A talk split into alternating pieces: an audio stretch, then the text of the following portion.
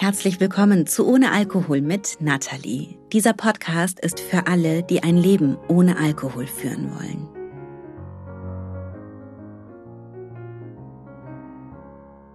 Diese Folge heute, das ist eine ganz besondere für mich.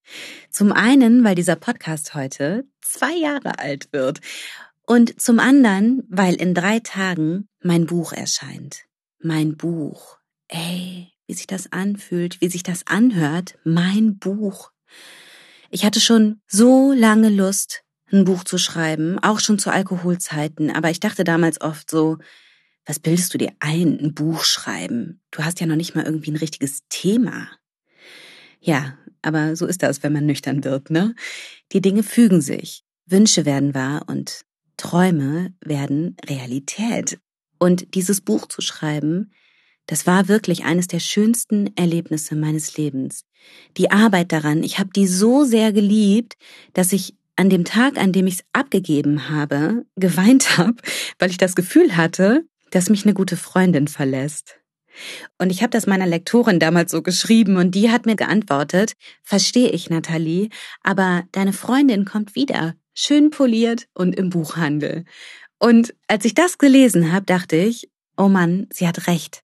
Diese Worte, diese Sätze und diese Gedanken, mit denen ich so viele intensive Stunden verbracht habe, die werden jetzt abgedruckt und veröffentlicht, die kommen raus in die Welt. Und als ich das begriffen habe, da war ich dann doch glücklich, weil in diesen Seiten steckt mein ganzes Herz, mein ganzer Hirnschmalz und mein Enthusiasmus dafür, auf moderne Art und Weise über das Thema Alkohol aufzuklären.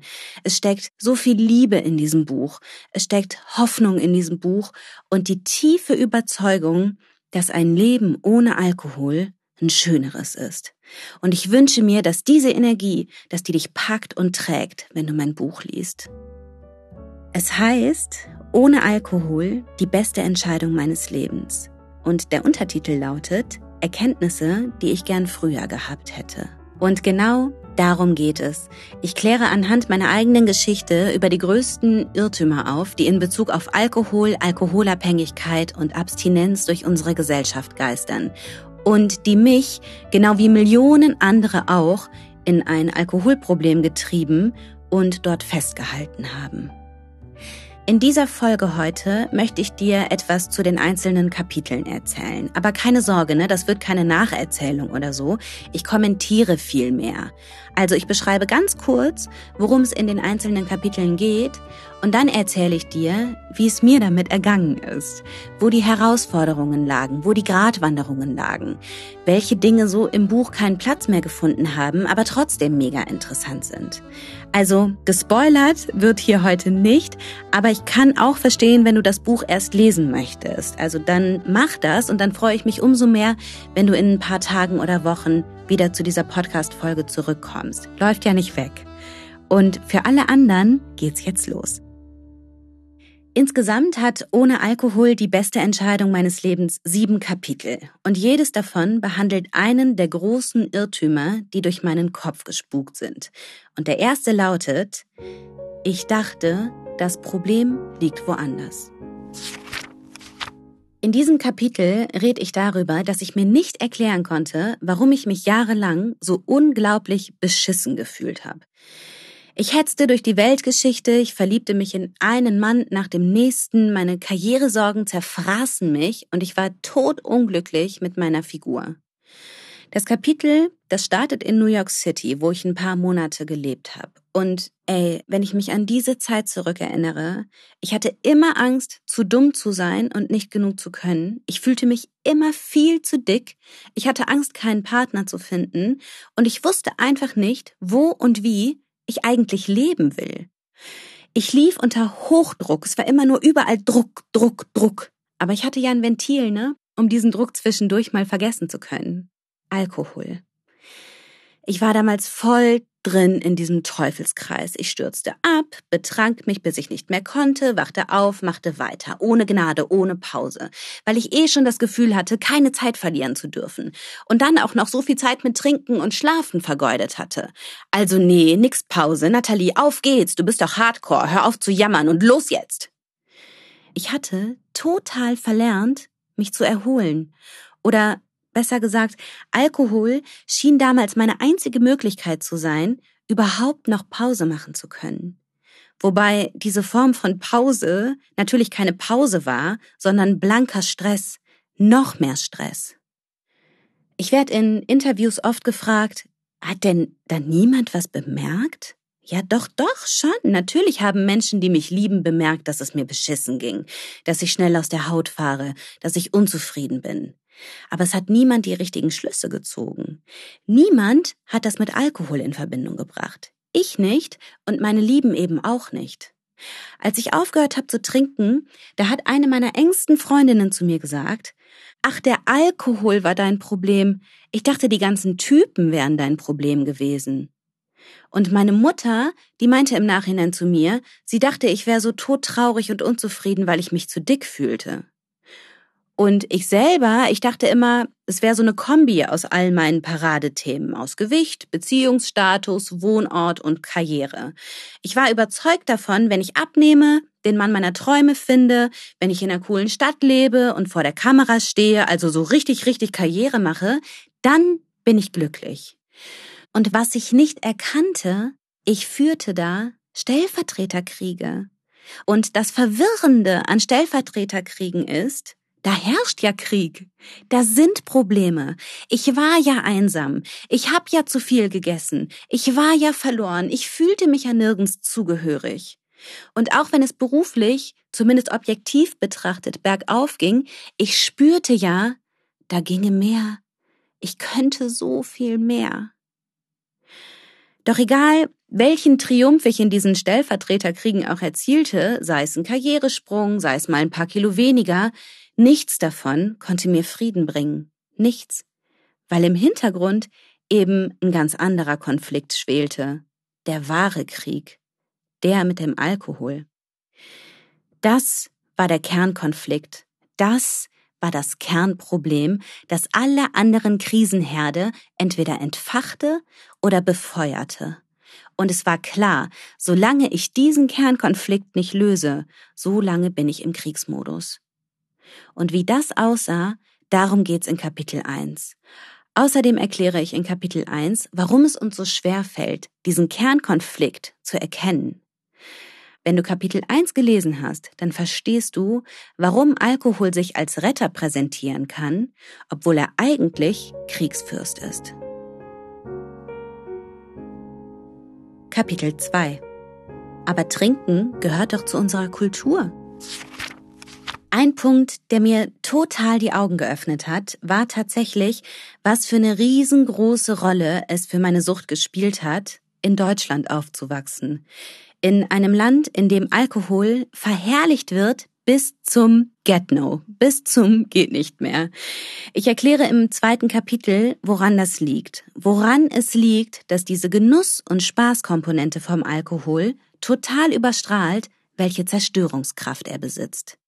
Und was mir bei der Recherche zu diesem Kapitel klar geworden ist, für diese Verherrlichung gibt es keine einfache Erklärung, weil Alkohol so verwoben ist mit so vielen Bereichen unserer Gesellschaft. Aber ich habe für dieses Kapitel einen Weg gefunden, es trotzdem anschaulich und verständlich darlegen zu können. Und ich mache das, indem ich einzelne Bereiche betrachte, wie zum Beispiel Politik oder Werbung. Und dann verdeutliche ich anhand von Beispielen, wie diese Bereiche miteinander zusammenhängen und wie sie einander befeuern und vorantreiben. Und dadurch wird klar, wie durchs Zusammenspiel dieser einzelnen Bereiche ein Klima entsteht, ein gesellschaftliches Klima, in dem wir Alkohol abfeiern bis zum geht nicht mehr und ausblenden, wie gefährlich er ist und welchen Schaden er anrichtet. Ich habe in diese Richtung ja schon länger recherchiert. Also im Grunde habe ich mich seit Beginn meiner Abstinenz mit dem gesellschaftlichen Kontext meiner Sucht beschäftigt. Mir war also schon länger klar, dass es für die Entstehung meiner Abhängigkeit eine Rolle gespielt hat, dass über 90 Prozent der deutschen Bevölkerung trinken. Mir war schon länger klar, dass die Alkohollobby in Deutschland in etwa so stark ist wie die Waffenlobby in den USA. Aber als ich dieses Kapitel recherchiert und aufgeschrieben habe, da dachte ich mir ganz oft wirklich nur so, what the fuck? Was geht? Mir wurde da erst so richtig klar, was für ein Riesengeschäft Alkoholhersteller mit unserer Abhängigkeit machen und dass sie rein wirtschaftlich betrachtet ein riesengroßes Interesse daran haben, dass wir problematisch trinken. Und zwar deswegen, weil sie rund 50 Prozent ihres Umsatzes mit Menschen machen, die entweder riskant trinken, Alkohol missbrauchen oder abhängig sind. 50 Prozent. Dass wir Alkoholprobleme entwickeln, ist also ein Milliardengeschäft. Und die deutsche Politik, die nimmt das in Kauf. Die weiß, dass und wie sie eingreifen könnte, aber sie nimmt in Kauf, dass Millionen von uns mit Alkoholproblemen durch dieses Land laufen, obwohl längst klar ist, was helfen würde, Preise hoch zum Beispiel, Warnhinweise auf Etiketten, Werbung einschränken, Promillegrenzen im Straßenverkehr hochsetzen und nicht zuletzt Verfügbarkeit einschränken. Also dafür sorgen, dass wir nicht rund um die Uhr andauernd und überall Alkohol kaufen können. Ich zitiere in meinem Kapitel 2 unter anderem Raphael Gassmann, einen ehemaligen Leiter der deutschen Hauptstelle für Suchtfragen. Und der hat mal in einem Essay die Alkoholrepublik Deutschland mit den Vereinigten Waffenstaaten von Amerika verglichen. Herr Gassmann geht da nicht ins Detail, was diesen Vergleich angeht, aber ich finde den Vergleich mega, weil er verdeutlicht, welchen Einfluss eine reiche, mächtige Lobby ausüben kann. Eine Lobby, die eine Volkskatastrophe anheizt, ihr Produkt aber nach außen hin als Bürgerrecht verkauft. Obwohl es in dem Ausmaß, in dem sie es vertreibt, täglich Menschen umbringt, Familien zerstört und unsägliches Leid verursacht. Und ich finde Herrn Gassmanns Vergleich auch deshalb so passend, weil er so schön zeigt, dass man die Verantwortung eben nicht einfach so auf die einzelnen Menschen abschieben kann. So nach dem Motto, wer nicht mit Alkohol umgehen kann, selbst schuld. Oder eben, so klingt es dann bei der US-amerikanischen Waffenlobby, nicht die Waffen sind das Problem, sondern die Menschen, die schießen. Nein, nein. Ich habe letztens einen Spiegel Daily Podcast gehört, in dem ein US-Korrespondent vom Nachrichtenmagazin Der Spiegel sehr anschaulich darlegt, dass diese Argumentation zu kurz greift. Denn je verfügbarer Waffen sind, desto häufiger wird geschossen, desto normaler ist es zu schießen und desto häufiger ereignen sich Unfälle. Klingt logisch, ne? Er nennt auch ein paar gute Beispiele, die zeigen, wie viel Kollateralschaden diese Omnipräsenz an Waffen in den USA anrichtet. Da ist zum Beispiel dieser Mann, der so wütend ist, dass eine Frau ihm die Vorfahrt nimmt, dass er auf ihr Auto schießt. Ihr kleiner Junge, der sitzt hinten auf dem Rücksitz, wird getroffen und stirbt. Da ist die Mutter, die mit ihrer Tasche und mit ihrem Kind im Einkaufswagen durch den Walmart läuft, also durch diese amerikanischen Supermärkte. In ihrer Tasche ist eine geladene Waffe. Das Kind spielt damit und erschießt seine Mutter im Walmart. Da sind Streitereien, die mit Schusswechseln enden. Da ist ein kleiner Junge, der seine Schwester aus Versehen mit der Schrotflinte seiner Mutter erschießt. Solche Meldungen, die sind in den USA derart alltäglich, dass sie es oft schon gar nicht mehr in die Nachrichten schaffen. Und wenn wir das hören hier in Deutschland, dann denken wir, ach du meine Güte, und genau deshalb ist dieser Vergleich so gut. Denn wenn andere Länder auf Deutschland schauen und sehen, was hier alkoholtechnisch abgeht, dürfte es ihnen ähnlich gehen. Bei uns werden die Menschen halt nicht erschossen, bei uns trinken sie sich reihenweise zu Tode oder reißen betrunken andere in den Tod. Bei uns steht Alkoholismus bei so ziemlich jedem großen Gesellschaftsproblem mit an der Spitze der Ursachen. Bei Scheidungen, bei Verschuldung, bei Arbeitslosigkeit, bei Unfällen, bei sexuellem Missbrauch oder anderen Formen von Gewalt, um mal nur ein paar zu nennen. Das sind die Folgen eines gesellschaftlichen Klimas, in dem etwas derart Tödliches derart verherrlicht wird. Und wenn du mein Kapitel 2 liest, dann wirst du verstehen, warum und wie ein solches Klima in Deutschland entstehen konnte und welche Dynamiken Tag für Tag dafür sorgen, dass es erhalten bleibt. Und den Link zu dieser Spiegel Daily Episode, den packe ich dir in die Show Notes. Kapitel 3 Ich trinke ja nicht täglich. In Kapitel 3 beleuchte ich die Grenzen der Sucht. Wo beginnt Abhängigkeit? Wo beginnt ein Problem? Was sagt die Suchtmedizin? Und was hat mir meine Arbeit mit Hunderten von Betroffenen diesbezüglich gezeigt? Meine Arbeit, die mich ja tagtäglich mit Betroffenen des gesamten Suchtspektrums zusammenführt. Also angefangen mit jenen, bei denen man von einer schlechten Angewohnheit sprechen kann, bis hin zu jenen, die zittern, wenn sie eine Zeit lang nichts trinken. Und ich glaube, was in diesem Zusammenhang immer wieder gesagt werden muss, ist, diese Grenzen zwischen, ah, irgendwie habe ich heute mehr Lust auf ein Bier als auf Tennis mit meinem Kumpel einerseits und, oh Gott, der Alkohol hat die Kontrolle über mein Leben übernommen andererseits, diese Grenzen verlaufen fließend. Und das bedeutet, dass man in den seltensten Fällen sagen kann, an dem und dem Punkt ist aus deiner schlechten Gewohnheit eine Abhängigkeit geworden. Das bedeutet aber auch, und das ist so wichtig, sich das klar zu machen, das eine führt zum anderen. Das eine hängt mit dem anderen zusammen. Eine schlechte Angewohnheit, die kann bereits eine Stufe auf dem Weg in die Sucht sein. Aber in Deutschland erkennen wir Alkoholsucht halt oft erst, wenn sie uns ins Gesicht springt, was mit diesem gesellschaftlichen Klima zusammenhängt, das ich oben angesprochen habe. Und vor diesem Hintergrund ist es extrem interessant und extrem aufschlussreich, sich mal die gängigen Ausreden anzuschauen, die wir uns erzählen, solange unsere Hände eben noch nicht zittern weil diese Ausreden wunderbar widerspiegeln, welche Sonderrolle die Droge Alkohol in unserer Gesellschaft einnimmt. Und klar, ne, Ausreden sind immer Teil von Sucht, ist überhaupt keine Frage. Verleugnen, Rechtfertigungen suchen, aktiv wegschauen, das ist nicht alkoholspezifisch. Was aber alkoholspezifisch ist, ist diese breite gesellschaftliche Akzeptanz, auf die Ausreden stoßen, wenn es um Alkoholsucht geht. Ich verdeutliche mal, was ich meine, indem ich Alkohol mit Heroin vergleiche. Also, ich trinke ja nicht täglich und erst recht nicht morgens, klingt völlig anders als ich spritze ja nicht täglich und erst recht nicht morgens, ne? Ich trinke gern und ich vertrag halt viel, klingt auch viel harmloser als ich spritze gern und ich vertrag das auch total gut ich ernähre mich gesund und treibe voll viel Sport, deshalb habe ich kein Alkoholproblem, klingt auch deutlich glaubwürdiger als ich ernähre mich gesund und treibe voll viel Sport, deshalb habe ich kein Heroinproblem, obwohl ich mir abends eins, zwei Spritzen setze. Mein Punkt wird deutlich, ne? Alkohol spielt hierzulande eine Sonderrolle. Und diese gesellschaftliche Akzeptanz die verlängert unsere Sucht. Zum einen, weil sie uns ein falsches Gefühl von Sicherheit vermittelt. Denn wenn unsere Ausreden akzeptiert werden, ist es ja offenbar noch nicht so schlimm.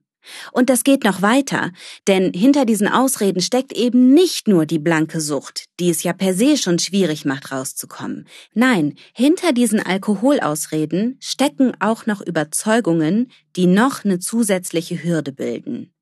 Wer damit argumentiert, dass alle trinken, dass man erst ein Problem haben kann, wenn die Hände zittern, oder dass er oder sie wirklich nur mit Alkohol kreativ sein kann, der ist ja wirklich überzeugt davon, dass ihm oder ihr ohne Alkohol etwas verloren geht.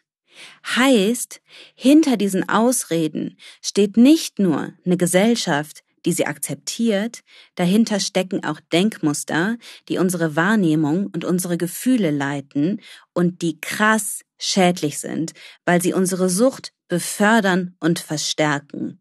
Und weil sie dazu beitragen, dass wir Abstinenz eben oft als Qual und Verzicht abstempeln, obwohl sie ja eigentlich das genaue Gegenteil ist. Kapitel 4 Ich funktioniere ja noch. In Kapitel 4 geht es darum, wie fatal dieser Tunnelblick auf den Extremfall ist.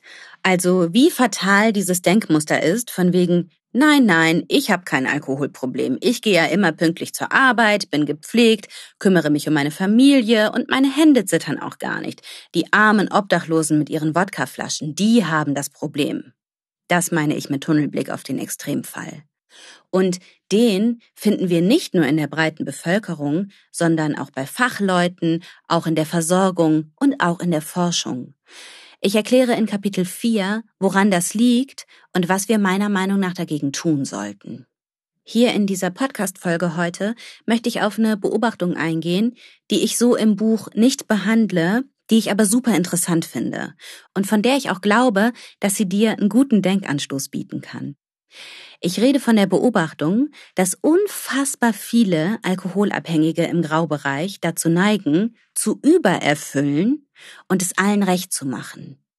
Ich habe dafür nur anekdotische Evidenz, wie man so schön sagt. Also ich habe dafür keine wissenschaftlichen Belege oder so.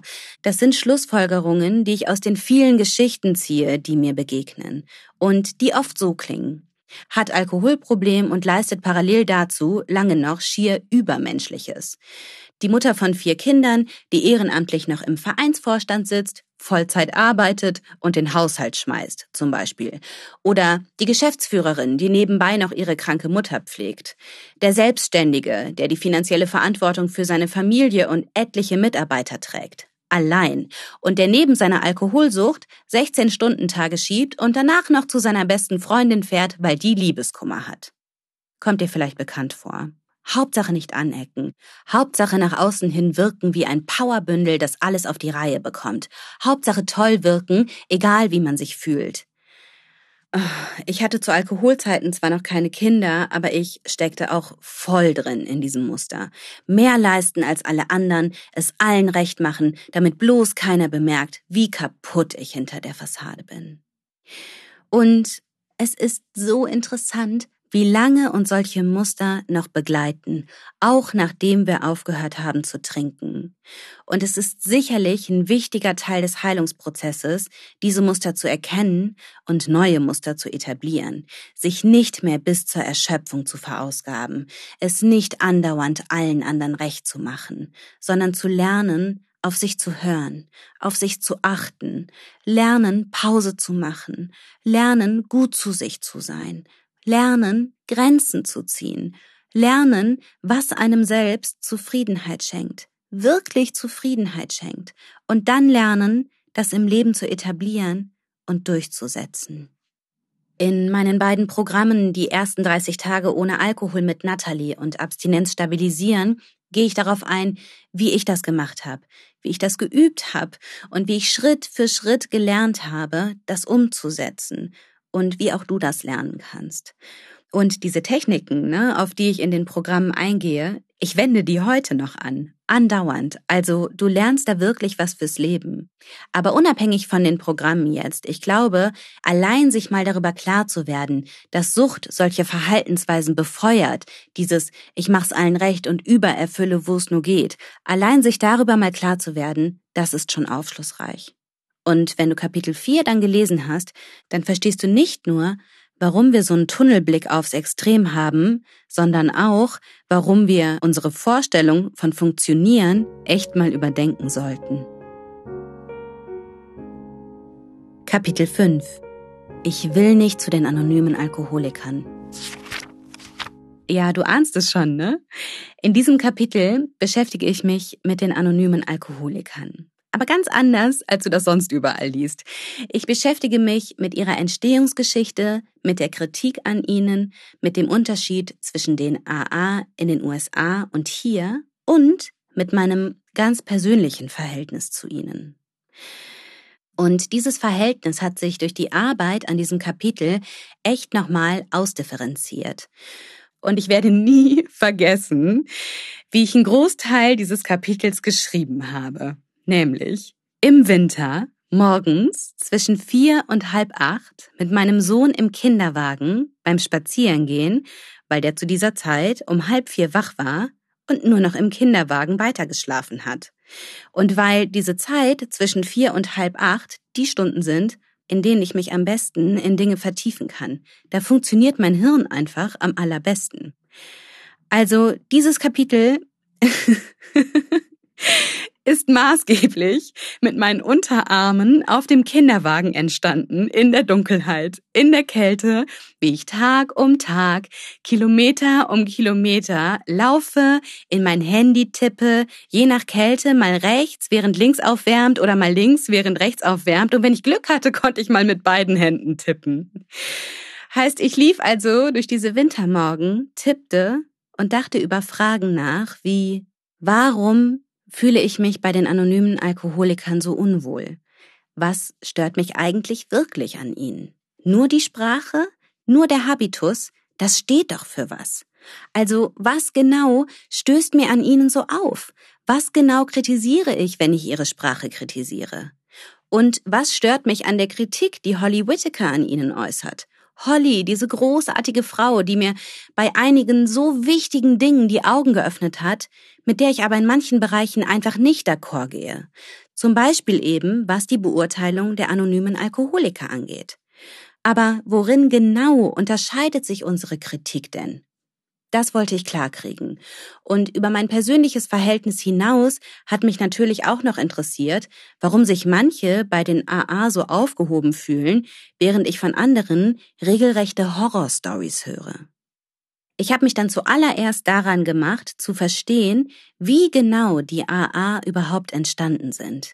Ich wollte mehr wissen als dieses klassische Bill Wilson und Dr. Robert Smith trafen sich 1935 in Akron, Ohio und irgendwas haben die AA übrigens auch noch mit der evangelikalen Oxford-Gruppe zu tun. Das sind ja so die Standardinfos, die man überall liest.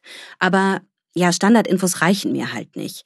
Mich interessiert immer auch der Kontext, weil der Kontext für eine gute Einordnung elementar ist.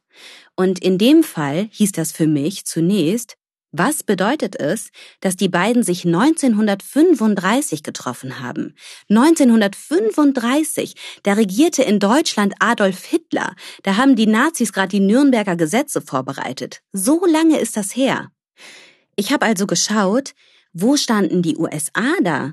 Wo standen sie, wenn es darum ging, sich Alkoholismus zu erklären? Wie haben Menschen auf Mitmenschen reagiert, die alkoholsüchtig waren? Das waren so die ersten Leitfragen, die mir wichtig erschienen, um zu verstehen, wo die AA herkommen. Und die nächste war, was hat es mit dieser Oxford-Gruppe auf sich? Wer sind die genau? Man hört immer nur, ja, die sind evangelikal, aber was heißt das denn in dem Fall? Und was bedeutet das für die Entstehung und für die Praxis, die sich daraus entwickelt hat? Das habe ich herausgearbeitet. Und parallel dazu habe ich natürlich noch geschaut, wer genau Bill Wilson und Robert Smith eigentlich waren, wo sie herkamen, wie sie tickten. Und all das hat mir schlussendlich dann die Antworten auf meine Fragen geliefert.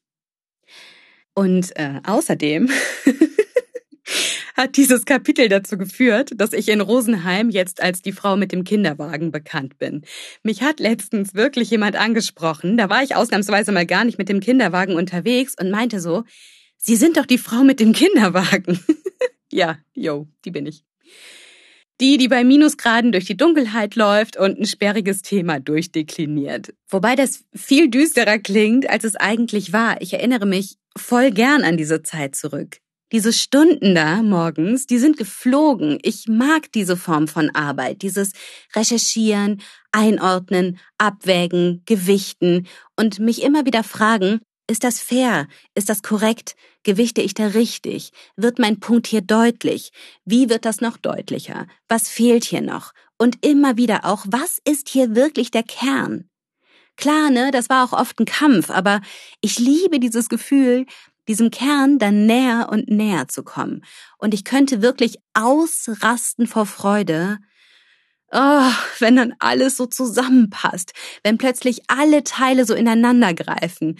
Und ich weiß noch bei dem Kapitel zum Beispiel, dass ich eines Morgens dann so gegen halb fünf bei minus zehn Grad, dass ich abrupt stehen geblieben bin.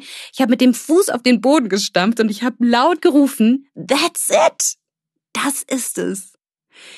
Nach wochenlanger intensiver Auseinandersetzung mit dem blauen Buch, mit dem historischen Kontext, mit Quellenrecherche, nach Gesprächen mit AA-Anhängern und so weiter und so weiter, war ich endlich zum Kern durchgedrungen. Zu meiner Erklärung, warum mich die AA nicht abholen, was mich an Hollys Kritik stört, aber vor allem war ich durchgedrungen zum Grund dafür, warum sich mein Verständnis von Abstinenz grundsätzlich von dem der anonymen Alkoholiker unterscheidet. Nun hatte ich meine Erklärung dafür, warum die Sprache nur ein Indikator dafür ist, dass unser Verständnis sich einfach grundlegend unterscheidet. Und boah, ey, für solche Momente, ne? lohnt sich das alles, lohnt sich abgefrorene Finger, kalte Nasen, diese Aha-Momente. Es gibt kaum etwas, das ich lieber mag. Und ich denke, du wirst beim Lesen dieses Kapitels auch einige Aha-Momente haben. Aber, und das ist mir hier echt auch nochmal wichtig zu sagen, dieses Kapitel ist keine Abrechnung mit den AA oder so, ne? Und erst recht nicht mit den beiden Gründern. Je detaillierter ich mich damit beschäftigt habe, was die beiden da auf die Beine gestellt haben zu dieser Zeit, desto mehr imponierte mir das. Und ich glaube nach wie vor, dass es einen Grund hat, dass die anonymen Alkoholiker für viele halt auch funktionieren. Aber ja, was du in diesem Kapitel von mir bekommst, ist, dass ich dir die Geschichte und die Hintergründe der anonymen Alkoholiker so erkläre und darlege, dass du dich auf einer ganz anderen, viel elementareren Ebene damit auseinandersetzen kannst. Also nicht nur in Anführungsstrichen mit der Frage, ob du dich Alkoholiker nennen möchtest oder nicht. Kapitel 6 Ich weiß einfach nicht, warum ich trinke. Das AA-Kapitel war anspruchsvoll. Kapitel 6 war anspruchsvoller. Ich habe mich schön gesteigert. In Kapitel 6 geht es nämlich um Ursachenforschung. Und auch auf dieses Kapitel bin ich wirklich stolz. Vielleicht sogar am stolzesten. Ich habe da Monate dran gearbeitet. Und im Gegensatz zum AA-Kapitel wusste ich hier allerdings schon vorher im Kern, was ich sagen wollte. Nämlich, es gibt nicht die eine Erklärung dafür, warum du alkoholabhängig geworden bist. Es gibt zahlreiche Ansätze, das zu erklären, allein in der Wissenschaft. Ich wusste das aber lange nicht. Und ich habe auch heute noch ganz oft das Gefühl, dass wir über die Ursachen von Alkoholsucht diskutieren, ohne überhaupt zu wissen, dass es unterschiedliche Sichtweisen gibt, ohne überhaupt zu wissen, dass man das unterschiedlich sehen kann und darf. Und mir war so wichtig, das zu verdeutlichen und da mal Ordnung reinzubringen, was, gelinde gesagt, sportlich ist. Denn da lag nun dieser Berg an Wissenschaft vor mir, mehrere tausend Seiten Literatur und extrem viel Denkarbeit. Und ich habe dann erstmal wochenlang nur gelesen und exerpiert. Also exerpieren heißt mit Quellenangabe rausschreiben, was man so für relevant hält. Und ich hatte dann irgendwann ein Exzerpt, das so ungefähr 80 Seiten umfasst hat, wo ich aber erstmal nur die verschiedenen Disziplinen und ihre jeweiligen Kernpositionen geordnet hatte und mir da so in etwa aufgeschrieben habe, wie sie miteinander zusammenhängen. Also das war echt nur so ganz grob geordnet, ne? Wahrscheinlich so, dass nur ich da durchblicken kann. Aber ja, so fachlich betrachtet hatte ich einen Überblick kannst du dir ungefähr so vorstellen. Hier hatte ich so meine Standpunkte der Soziologie, hier die der Medizin mit entsprechender geschichtlicher Entwicklung, Hirnforschung, dort die Psychoanalyse mit ihren verschiedenen Ausprägungen, politische und rechtliche Definitionen, jeweilige Überschneidungen und so weiter und so weiter. Das war die Vorarbeit. Und dann musste ich mir natürlich überlegen, was davon muss mit rein, um meinen Standpunkt und die Relevanz des Themas zu verdeutlichen, und was muss draußen bleiben, damit es nicht komplett ausufert, langweilig wird und im schlimmsten Fall verwirrt. Das heißt, ich musste mich fragen, wie strukturiere ich das? Und wie lege ich diese verschiedenen Positionen so dar, dass es nicht nach Uniseminar zum aktuellen Forschungsstand der Suchtforschung klingt, sondern dass es leicht verständlich und persönlich ist, dass es meine Leserinnen und Leser persönlich weiterbringt, dass sie für ihre Geschichte etwas damit anfangen können, denn das ist natürlich mein Anspruch. So, und jetzt, dun, dun, dun, verrate ich dir, einen meiner allerbesten Schreibtricks. In solchen Situationen, in denen ich vor so einem Berg an Material stehe, stelle ich mir immer folgende Frage. Was will ich eigentlich sagen? das klingt total simpel und es ist so genial. Das funktioniert immer. Auch hier jetzt. Die Antwort darauf hat mich in dem Fall nämlich zum Ursprungsgrund meines Kapitels zurückgeführt. Zum Grund dafür, warum mir dieses Kapitel so unheimlich wichtig war. Und der lautete, ich persönlich habe darunter gelitten, dass andere Menschen mir ihre Sicht der Dinge aufdrücken wollten. Und ganz konkret ging es da bei mir zum einen um die Überzeugung, du hast getrunken, weil du als Alkoholikerin geboren wurdest und nicht normal mit Alkohol umgehen kannst, also um diese ganz klassische Sicht, sage ich mal. Und zum anderen ging es um die Überzeugung, du hast getrunken, weil du traumatisiert bist und den Schmerz dieses Traumas zu medikamentieren versuchst. Und bums, da hatte ich meine Struktur. Denn anhand meiner Erfahrung, anhand meiner Erlebnisse und der Recherche dazu, warum beide Positionen für mich in so eine Sackgasse geführt haben, konnte ich dann darlegen, dass es zahlreiche verschiedene Erklärungen gibt und warum manche davon für manche funktionieren und für andere nicht. So, und jetzt erzähle ich dir noch was, du ahnst es vielleicht schon. Dieses Thema, das macht mich oft sehr, sehr wütend. Was daran liegt, dass viele da einen Absolutheitsanspruch an den Tag legen, den ich unmöglich finde. So ein meine Sicht der Dinge ist die einzig richtige. Nicht nur für mich, sondern auch für dich. Mich treibt das auf die Palme. Dieses Du bist Alkoholikerin und du wirst es auf ewig bleiben. Punkt. Oder eben jene, die allen und jedem ein Kindheitstrauma einreden wollen, selbst wenn da keins ist. Ich halte das für gefährlich. Bei dieser Traumahypothese, zum Beispiel deshalb, weil das bei manchen Menschen dazu führt, dass sie im Nachhinein Probleme sehen, die eigentlich gar nicht da waren. Weil es Menschen dazu bringen kann, unfassbar viel Energie in etwas zu investieren, das sie nicht weiterbringt, weil es Menschen dazu bringen kann, dass sie sich unnötig in der Vergangenheit verzetteln und verlieren, anstatt dafür zu sorgen, dass es ihnen hier und heute besser geht. Bei mir war das zum Beispiel so. Nachdem ich Gabor Mateys In the Realm of Hungry Ghosts gelesen habe, das ist jetzt vor ein paar Monaten auch auf Deutsch erschienen, heißt Im Reich der hungrigen Geister. Ich habe damals eben In the Realm of Hungry Ghosts gelesen, ziemlich am Anfang meiner Abstinenz. Das ist also Jahre her. Und ich persönlich verbinde mit diesem Buch nichts Gutes. Ich persönlich, weil ich mich danach komplett verloren, verzweifelt und verunsichert gefühlt habe, was jetzt nicht so wahnsinnig hilfreich ist, wenn man einer Sucht entkommen will. Und ich war so verunsichert, weil Mattei einer derjenigen ist, die sich hinstellen und sagen, meine Sicht der Dinge ist immer die richtige.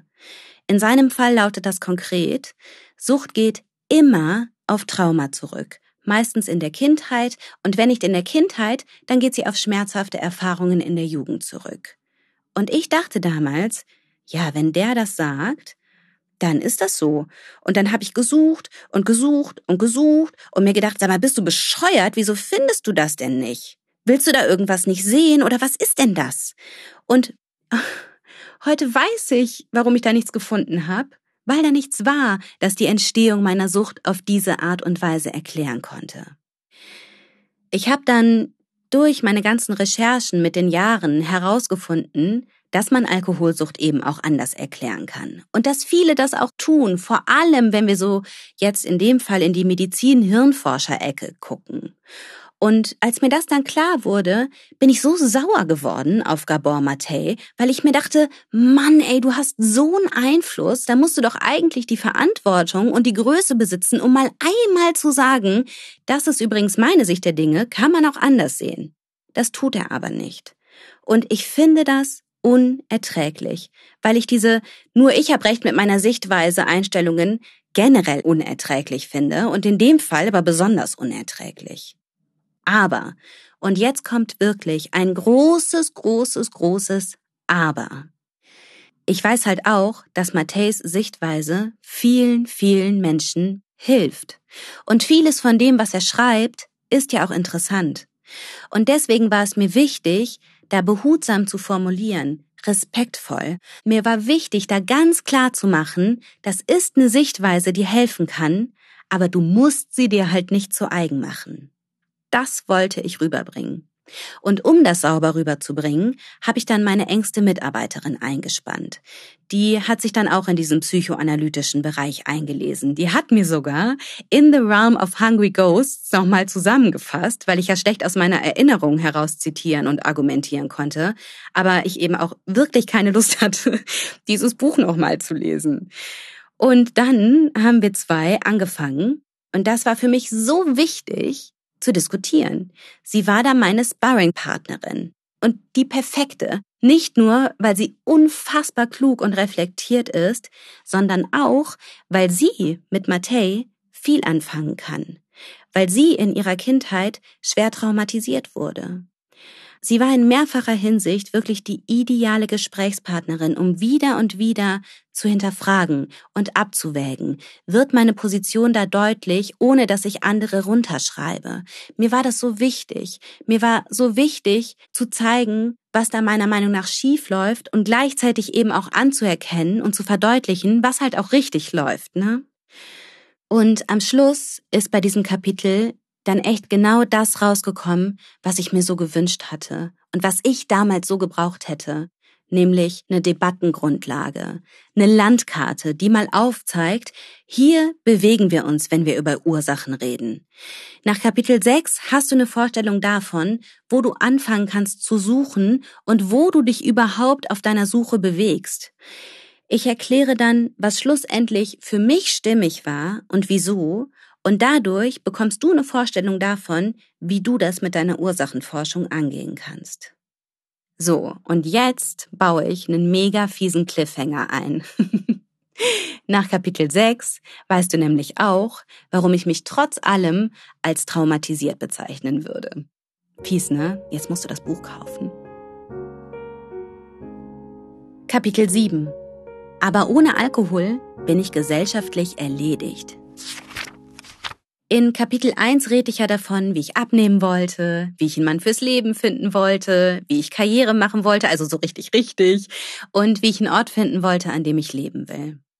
Fünf Jahre später, jetzt über fünf Jahre später, habe ich all das erreicht. Und all das ist wunderschön. Mir geht's wirklich gut. Aber weißt du was? Der Punkt ist, mir geht es nicht gut, weil ich jetzt verheiratet bin und sportlich oder weil ich jetzt vor der Kamera stehe oder weil ich jetzt in einer Stadt lebe, die ich mag. Nee, das ist alles mega schön. Das ist aber alles vor allem Ausdruck einer inneren Veränderung. Das ist alles Folge eines inneren Heilungsprozesses, der dazu geführt hat, dass ich mit mir im Reinen bin und dass ich die geworden bin, die ich bin. In Kapitel 7 erzähle ich, welche Wissenschaftlerin maßgeblich zu dieser Heilung beigetragen hat und ich erzähle, was mein Mann Stefan damit zu tun hat, dass ohne Alkohol mit Natalie überhaupt an den Start gegangen ist. Denn Stefan ist zwar nicht der Grund dafür, dass ich heilen konnte, aber er ist der Grund dafür, warum ich meine Arbeitskraft heute in etwas stecke, für das ich derart brenne und von dem ich derart überzeugt bin. Stefan ist der Grund dafür, dass ich diesen Podcast gestartet habe, dass ich mein Unternehmen gegründet habe und dass ich immer mehr Menschen dabei helfe, ebenfalls ein Leben ohne Alkohol zu führen. Eines, das sich nicht nach Qual und Verzicht anfühlt, sondern nach Freiheit. Und Stefan hat somit auch maßgeblich dazu beigetragen, dass ich mein Buch geschrieben habe. Und deswegen kommt jetzt eine kleine Liebeserklärung zum Schluss. Stefan, ich liebe, dass du mich nicht verändern möchtest, sondern dass du mir wieder und wieder Raum gibst, um mich weiterzuentwickeln. Und egal wohin es geht mit mir, du stehst immer hinter mir. Und ich kann dir nicht sagen, wie viel mir das bedeutet. Ich liebe, dass wir uns so tief und unaufgeregt lieben, dass wir uns als Team begreifen und dass wir Seite an Seite durch unser Leben gehen. Ich liebe, wie du mit mir umgehst. Und ich liebe, was für ein unfassbar süßer Papi du für unsere Kinder bist. In der Danksagung meines Buches schreibe ich ja, We've only just begun. Das ist ein Lied von den Carpenters, das Julia auf unserer Hochzeit gesungen hat. Und darin heißt es, Sharing horizons that are new to us, watching the signs along the way, talking it over, just the two of us working together day to day, together. And when the evening comes, we smile. So much of life ahead. We'll find a place where there's room to grow. And yes, we've just begun. Danke, dass du mit mir gemeinsam wächst. Und danke, dass du an meiner Seite bist. Und danke, dass du mich dabei begleitet hast, dieses Buch zu schreiben. Dieses Buch, das mir so wichtig ist. Dankeschön.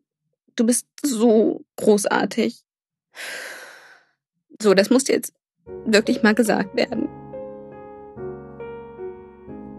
Danke fürs Zuhören. Ich würde mich riesig freuen, wenn du mein Buch liest. Ich empfehle es dir auch von ganzem, ganzem Herzen. Du wirst viel Neues erfahren, du wirst viel lachen und manchmal vielleicht auch weinen. Aber vor allem wirst du nach diesem Buch besser Bescheid wissen, Zusammenhänge begreifen und Hintergründe verstehen. Es heißt, ich sag's nochmal, ohne Alkohol die beste Entscheidung meines Lebens. Und ab Montag kannst du es in den Buchläden kaufen. Oder online natürlich. Und solltest du es online tun, dann würde ich mich total freuen, wenn du mir auf Amazon eine Rezension schreibst. Es wäre wirklich mega zu lesen, was mein Buch mit dir gemacht hat, wie es dir gefallen hat, was du davon hältst. Also, boah, ja, das fände ich echt cool. Und Dun, dun, dun. Unter all jenen, die sich das Buch bis zum 10. Oktober kaufen, verlose ich ein 1 zu 1 Coaching mit mir. Also wir zwei Videocallen dann eine Stunde lang. Außerdem verlose ich unter all jenen, die sich das Buch bis zum 10.10. .10. kaufen, drei Zugänge zu meinen Programmen. Ob die ersten 30 Tage oder Abstinenz stabilisieren, das entscheiden die Gewinner. Und um am Gewinnspiel teilnehmen zu können, schick mir bitte ein Foto mit dir und dem Buch an buch.oamn.jetzt. Die Fotos werden nicht veröffentlicht, keine Sorge, die dienen nur als Beleg dazu, dass du es gekauft hast. Ich pack dir alle Infos dazu, aber auch nochmal in die Show Notes, dann hast du da alles nochmal geordnet. So, ich bin so gespannt, wie du es finden wirst. Ich freue mich riesig auf deine Mail buch.oamn.jetzt und ich freue mich auf und über viele, viele Rezensionen. Danke im Voraus. Danke, danke, danke.